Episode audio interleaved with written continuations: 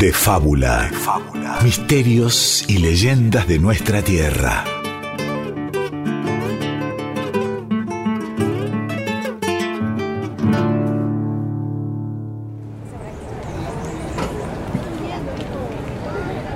Corría en los años 50, en Villa Bustos, hoy llamada Villa Sanagasta, en la provincia de La Rioja. Esa noche, una noche sofocante de verano, el pueblo se ilumina con los colores de una pequeña feria. El lugar está lleno de gente, prácticamente todo el pueblerío ha concurrido.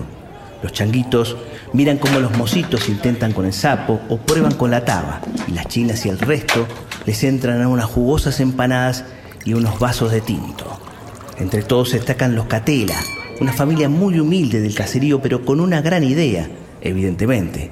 Son quienes regentean la feria, han puesto todo lo que tenían y desde hace unos días, cada noche, parecen no dar abasto atendiendo los puestos de comida y los de juegos. Juan es el patriarca y sostén principal de esa familia, y mientras ve como los paisanos le secan todo, es decir, se toman toda la bebida, él apura a vender y piensa. Esto es un éxito. Pensar que, que armamos la feria como último recurso. No me creían. Todos me decían que era una pérdida de tiempo, que nadie vendría.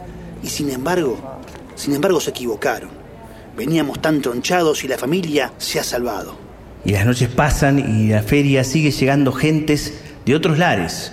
Las cosas no pueden estar mejor para la familia, salvo para el abuelo. Está extraño el nono. El tata de Juan es liviano, activo, pero cada noche se pianta antes que cualquier integrante de los Catela.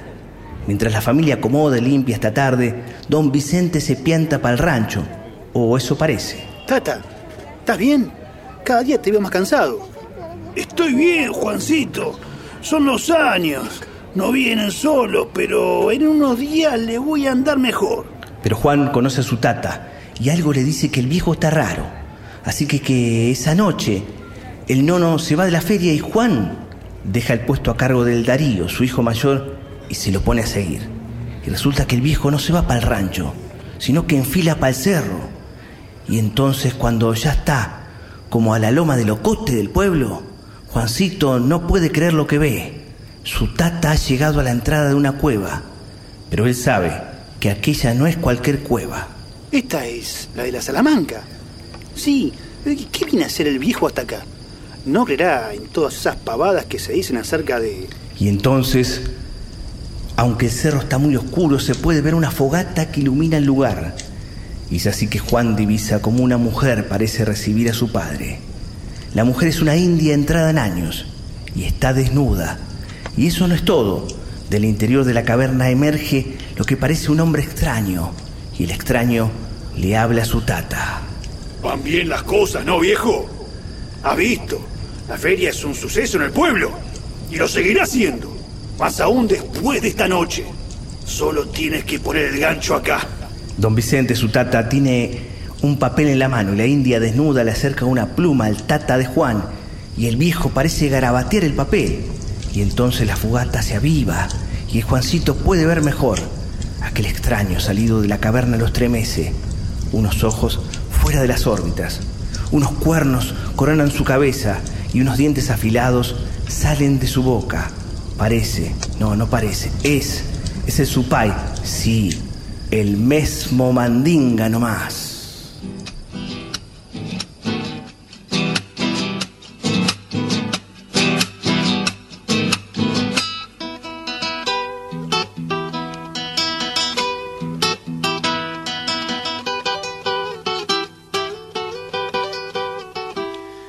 Pobre y casi desnudo y sin tener que comer, llegué hasta la Salamanca para verme con Lucifer.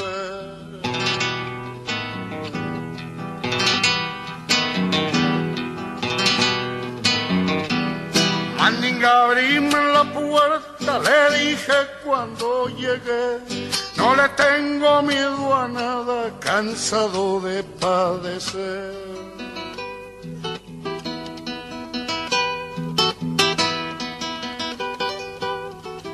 Entra nomás gaucho pobre que nada te ha de pesar. Viniendo a mi Salamanca ya nada te ha de parar. El alba se viene encima, el lucero ya se va.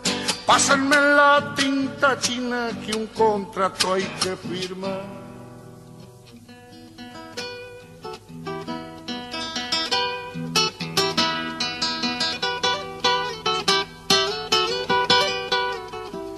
Mandinga, abrime la puerta, quiero ser guitarreador. Dame suerte para el juego, mucha dicha en el amor.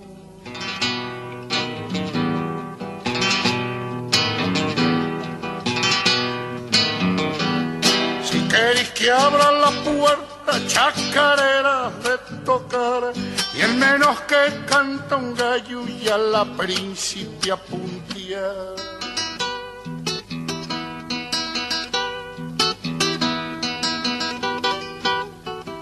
Va, dijo el supay, no te vas a equivocar. Con la cola y mis espuelas yo te marcaré el combo. El alba se viene encima, el lucero ya se va. Pásenme la tinta china que un contrato hay que firmar. Como te dije, este, para entrar a, esas, a esa cueva entran solamente las mujeres, pero antes de eso tienen que cumplir una, una serie de requisitos para poder entrar entrar desnudas, entrar este, sola, este, dejar subir sobre su cuerpo distintas alemañas, este, besar o escupir, discúlpame, escupir a un Cristo que está boca abajo, eso significa rebeldía a la religión, por supuesto, y el desconocimiento de nuestro Señor Jesucristo como, como único dueño de la vida. Y por último, tener relaciones carnales con el supay macho cabrío, que sería el, diablo. Una vez que ha pasado estas etapas, eh, se abre una puerta imaginaria que va a dar hacia, los, hacia, los, hacia los profundos de la caverna, ¿no? hacia los salones, en donde las brujas mayores o hechiceras ya más viejas reciben a estas noviciadas, a estas nuevas brujas con grandes cenas en donde el elixir principal es, la sangre caliente de los animales y los animales en muchas ocasiones se los, se los come prácticamente vivos.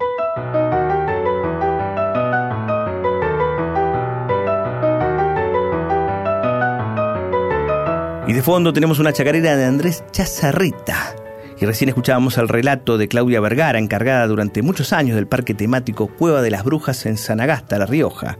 Y también escuchábamos a Jorge Cafrune con un tema que los chalchaleros dieron a conocer en el 67, pero Cafrune grabó en el 71, justamente que se llama Mandinga, Ábreme la puerta, chacarera de Domingo Sánchez, cuya letra reza así. Ya pobre y casi desnudo, sin tener que comer, llegué hasta la Salamanca, pa' verme con el Lucifer.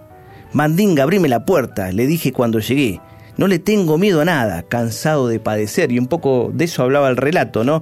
Estamos con Guillermo Barrantes, especialista y escritor, justamente para dialogar junto conmigo, con Diego Ruiz Díaz, sobre la o las Salamanca, no sé cómo decirlo, si con ese o sin ese, Salamanca o Salamancas. ¿Son varias? Eh, son varias, o sea, este, la Salamanca en sí es una caverna, ¿no?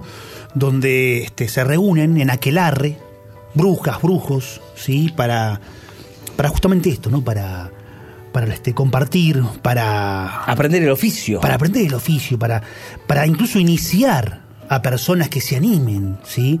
Este, a, a meterse en el mundo de la magia negra y, de los secretos del mal. Aquí en el norte lo que se decía un poco también que aprendían este no solamente para el mal, sino también para el bien. Digamos, los curanderos también aprendían en Salamancas y también algunos que querían ser el mejor guitarrista o el mejor cantante, ¿no? Claro, pero bueno, para esto hay que, hay que pactar con el supay, ¿no? Para, para conseguir con mandinga. para conseguir esos dones tenés que firmar el contrato y tenés que dejar supuestamente tu alma, ¿no? Este, para conseguir esa dicha. Se dice que para llegar al supay este, hay que pasar por tres, tres niveles, ¿no? Por tres pruebas la primera es el ataque de un chivo maloliente de ojos rojos, ¿sí? tenés que soportar eso. La segunda prueba es aguantar la presión del viborón, que es una serpiente mítica, peluda, enorme, gigante. Y la tercera es vencer al basilisco, que es otro ser mítico que se dice que es mitad gallo, mitad serpiente. Así que si conseguís pasar esas tres pruebas, te enfrentás con el Supai y ahí tenés derecho, sos digno de firmar el contrato y este, acceder a esos dones que estás buscando. Bueno, de algo nos hablaba justamente Claudia Vergara también, ¿no? De, lo que se tenía que hacer, ¿no? Para llegar justamente y poder entrar a esa cueva, a la cueva de las Salamancas. En este caso, una cueva que parece ser, ¿no? De la Salamanca que está en Sanagasta, pero hay otros lugares también, ¿no? La, ciudad de Buenos Aires, por ejemplo. Este, exactamente. Eh, en cuanto a Sanagasta, se dice que este, se juntan los brujos, las brujas en Famatina, primero. Después van a Sanagasta, que es la más grande, Salamanca, ¿no? Según el mito, según la leyenda. Y después terminan su recorrido en Salavina, en Santiago del Estero. ¿Sí? Ese es el periplo de los brujos y de las brujas. Y sí, y en Buenos Aires, donde parece que no puede haber una, una, este, una Salamanca, la hubo, la hubo, se cuenta también, según el mito de la leyenda, en una esquina, este, en la, la que hoy es la esquina de Paraguay y este, Rodríguez Peña.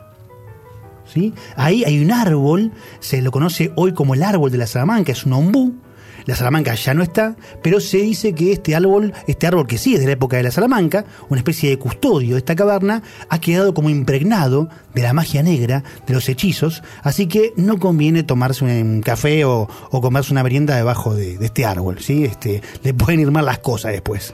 Vamos a ver qué pasa, ¿no? Realmente si uno intenta hacerlo, pero mejor, más que nada, escuchar un poquito a la doctora en historia Judith Faberman, quien escribió un libro que se llama Las Salamancas de Lorenza. Sobre una decena de juicios, ella trabajó sobre eso, juicios de tribunales civiles, de los cabildos. Qué interesante. ¿Mm? En este caso del cabildo de Tucumán. Una docena de juicios que abarcaba, bueno, obviamente a mucho territorio, porque el Cabildo de Tucumán abarcaba justamente el territorio de hoy, la actual La Rioja, de Santiago del Estero. Es una, una persecución de brujas en Argentina. Exactamente, pero llevadas a juicio eh, por los cabildantes, digamos, por juzgados civiles.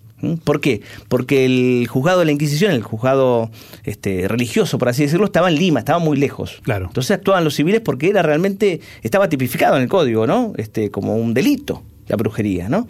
Pero antes, un poquito de humor sobre este tema de la Salamanca con la gran chacarera de Raúl Carnota que dice Salamanqueando pa' mí, que tiene muchas versiones, pero preferimos justamente escuchar la de Raúl Carnota, que ahí, bueno, no se habla de la suegra como una bruja. Bueno, no, escuchemos mejor. Cuando me pillé la muerte la vi esperar, cajoñando fuerte el bombo y la hago bailar. Salamanca, llévatela.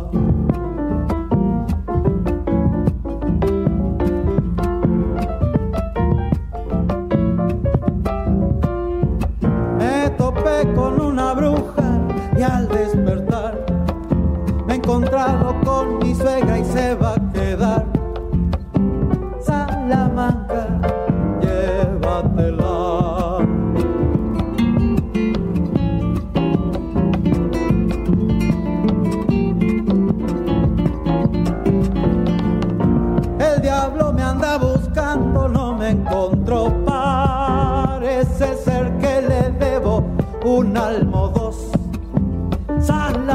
Salamanca, llévatelo.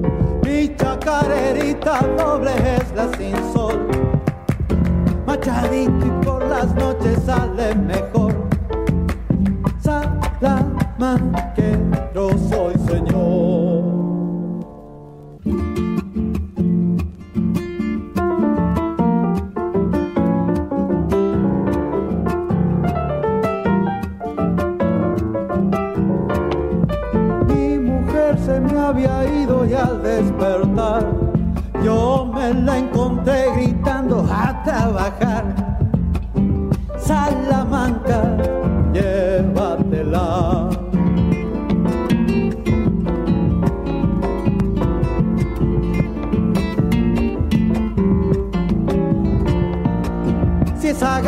El pulpero, créamelo. Después de los 20 vinos, no más me fió. Santa Manca, llévatelo.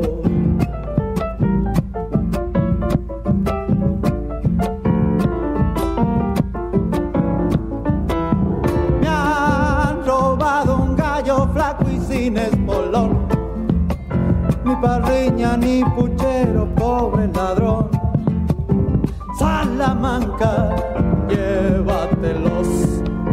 Chacarerita doble es la sin sol. Machadito y por las noches sale mejor. Salamanquero soy señor. Esta leyenda folclórica, han dicho los folcloristas, tiene orígenes eh, españoles. Eh, hay una leyenda popular de la Salamanca. eh, yo conozco la versión española, pero en realidad tiene algún tipo de semejanza con el estereotipo del sábado o del aquelarre y eh, se las describe, por ejemplo, en dos obras clásicas muy famosas, eh, la de Ruiz de Alarcón y también un entremés de Cervantes, que se llama La Cueva de Salamanca. Y en efecto, esta leyenda tiene algunas cosas en común con lo que acabo de describir. Eh, Salamanca hace referencia a la ciudad española, la ciudad de Salamanca, donde había una universidad eh, y se decía que para estudiar los eh, para, para, eh, que les fuera bien en los exámenes, los estudiantes eh, hacían un pacto con el diablo para adquirir sin esfuerzo esos conocimientos eh, y pasarlos. Entonces, sin duda hay un parentesco entre una y otra. De fábula. Se enciende el fogón y crepitan las historias. Y escuchábamos a Raúl Carnota con Salamanquendo pa' mí y a la doctora Judith Faberman sobre el origen justamente hispano del nombre de la Salamanca, que habla justamente sobre esta relación que tiene ¿no? lo hispano con lo local, por así decirlo. En su libro, bueno, se centra, como decíamos, en los juicios que se hizo a varias brujas entre 1715 y 1761. Eh, pero no solamente hay grandes diferencias en lo que tiene que ver con la noción de Salamanca en Europa y en Argentina o en lo que era el territorio de América en ese momento, el virreinato del Perú, sino también en otras diferencias. Hay, a pesar de que hay torturas y muertes también acá, ¿no? Hay para conseguir testimonio se torturaba. Claro. Se torturaba y se conseguía testimonios y en algunos casos no resistían la tortura y Claro. se morían. O sea, no eras bruja por ahí, pero tenías que confesarlo igual y, Y bueno, te compartías. que bajo entonces, tortura claro. confesás cualquier cosa, ¿no? Claro. Este, pero hay varias diferencias. Y vamos a escuchar a la doctora Judith Fabro. En principio, la hechicería era un delito de fuero mixto. Esto quiere decir que era un delito y pecado a la vez. Así lo entendía la justicia de antiguo régimen. Por lo tanto, era un delito que podía ser juzgado tanto por tribunales eclesiásticos como por tribunales civiles. Los procesos sobre los que yo trabajé personalmente fueron eh, procesos eh, que llevó adelante el cabildo. Entonces, lo que me encuentro es que a estas mujeres, eh, tenidas por hechiceras, las están juzgando los cabildos. Por supuesto que la Inquisición también podría haberla juzgado si la denuncia o la investigación de oficio llegaba al eh, Santo Oficio. El tema es que eh, la sede de la Inquisición se encontraba en Lima eh, y lo que teníamos más cerca, en Córdoba, era un comisariado de la Inquisición. Por otra parte, en América la Inquisición tiene una actividad contra brujos y hechiceros que es bastante débil. Eh, y en líneas generales, por lo menos hasta que no se demuestre lo contrario, la persecución de brujos y hechiceros tampoco fue supermasiva. Hola, chango. Hola. hola. ¿Qué hacen? ¿Qué andan comiendo? Mandarinas, chipaco. ¿Qué andan? Y aquí estamos con, con Luis, con Marcelito, con Jorge. Che, dicen que esta es la Salamanca. Eh, qué bárbaro. ¿Salamanca? Sí, ¿es cierto? Sí, vamos a entrar. Eh, qué bárbaro. Han hablado tanto de la Salamanca, sería lindo. Es un lugar de magia, hermano. Sí. Música, bailarines, de todo hay. Neta, neta. Neta, neta, vamos, vamos. Bueno, pero no hagamos ruido. Meta, meta. Vamos, calladito. Vamos despacito. Despacito. Calladito. Se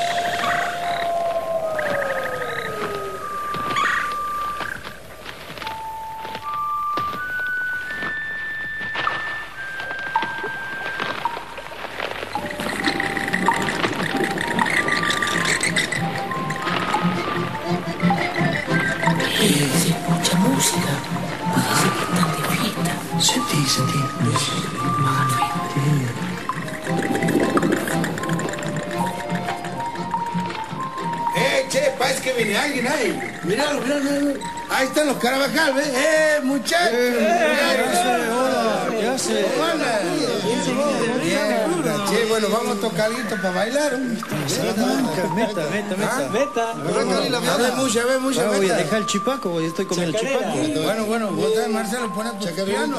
¿Cómo no, che? Con mucho gusto.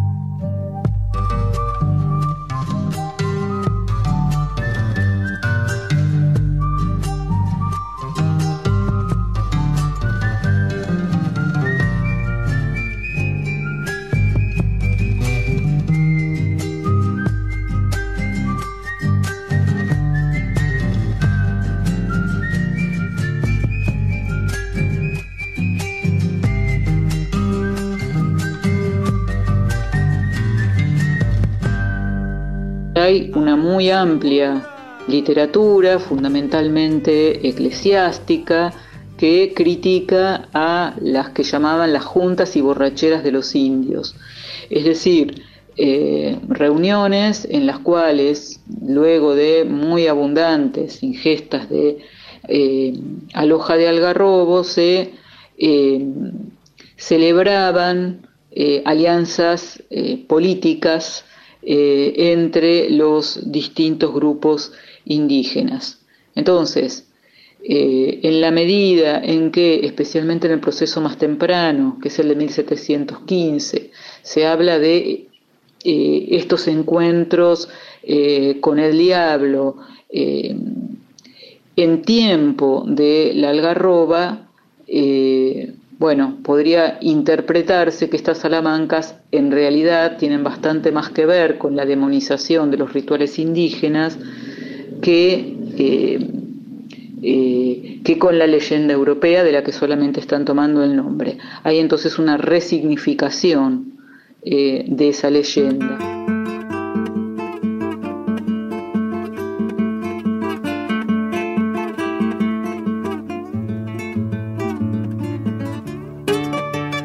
Y escuchábamos a los Carabajal del disco Bailando en la Salamanca de 1992, el primer tema, Mensaje del Alma de Marcelo Perea, con esta introducción donde ellos se meten en esa cueva de la Salamanca, parece, ahí que se están metiendo, dice, vamos, vamos que nos metemos. Y también seguimos escuchando el relato que nos brinda la doctora Judy Faberman, especialista en historia de los pueblos originarios y de la religión, dejándonos en claro algo, que siempre se juzgaba a mujeres y algunos poquitos hombres, pero siempre eran de las clases populares. Esclavos algunos, personal doméstico otros, eh, mulatos, negros, pero en su mayoría de pueblos originarios. Ahí está la clave, me parece, ¿no? Las prácticas y costumbres de esos pueblos originarios, como decía Judy Farman, repudiados por la iglesia, que también tenía miedo de esa rebelión de esos pueblos sometidos, y aparentemente ahí hacían esos juicios donde entablaban supuestamente el delito de la brujería. Su libro Las Salamancas de Lorenza es increíble y muy preciso y justamente habla, principalmente lleva el nombre de Lorenza porque es una de las juzgadas y condenadas por estos juzgados civiles en la Argentina. Y de vuelta esto de, de- del mito este, arraigado en el presente, ¿no? Cómo se sigue hablando de las salamancas. Bueno, hablábamos de este hace un ratito de, este eco de la Salamanca en Buenos Aires, que nos dejó un árbol maldito, ¿no? Eh, y un dato, hay un dato interesante eh, que, que, bueno, que para descubrir, ¿no? Según el mito, ¿no? Para descubrir a esa persona o esas personas que este, se han animado a, a incursionar en estas cavernas y a pactar con el demonio, eh, no proyectan sombra. Así te das cuenta vos, ¿sí? Este, de que alguien estuvo en una Salamanca, ¿sí? Pactó con el Supay. No proyectan sombra. Y esto supuestamente viene también de España. Viene del Marqués de Vilena, que fue también él el, que escapó de aquella Salamanca originaria, ¿no? De España, eh, que también pierde la capacidad de proyectar sombra. Así que bueno, es un dato para estar atentos. Y ahora nos vamos con una samba. Eh, una samba que nos dice, con la diabla en las ancas, Mandinga llegó, azufrando la noche lunar. Y después cierra con esta parte que dice, desgarraba el silencio con un yarabí. ¡Pah! ¿Eh? Un estilo de música que Mandinga a cantar le enseñó.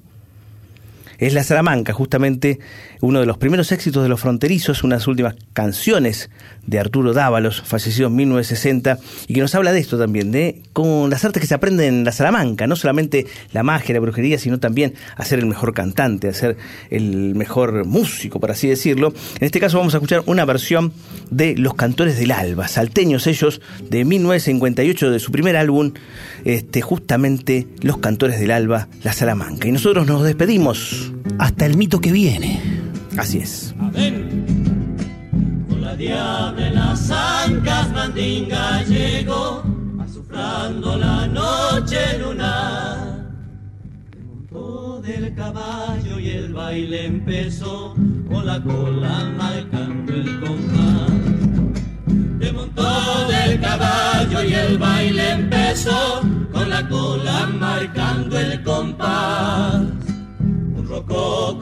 la isla cantaba su amor a una zapa vestida de azul. Carboncillo bailaba luciendo la flor que a los ciegos devuelve la luz. Carboncillo bailaba luciendo la flor que a los ciegos devuelve la luz.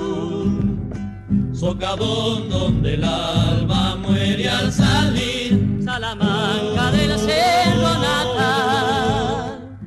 En las noches de luna se puede sentir a Mandinga y los diablos cantan. En las noches de luna se puede sentir a Mandinga y los diablos cantar.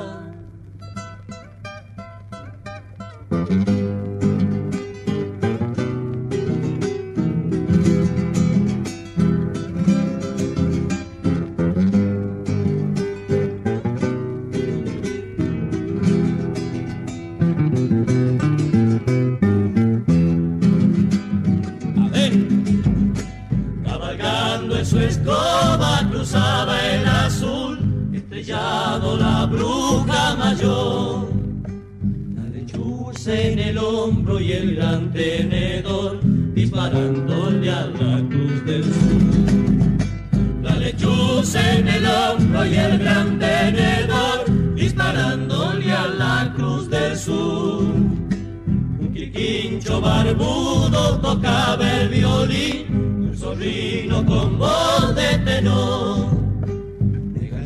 El silencio con un yarabí que Mandinga a enseñó. Desgarraba el silencio con un yarabí que Mandinga cantar le enseñó.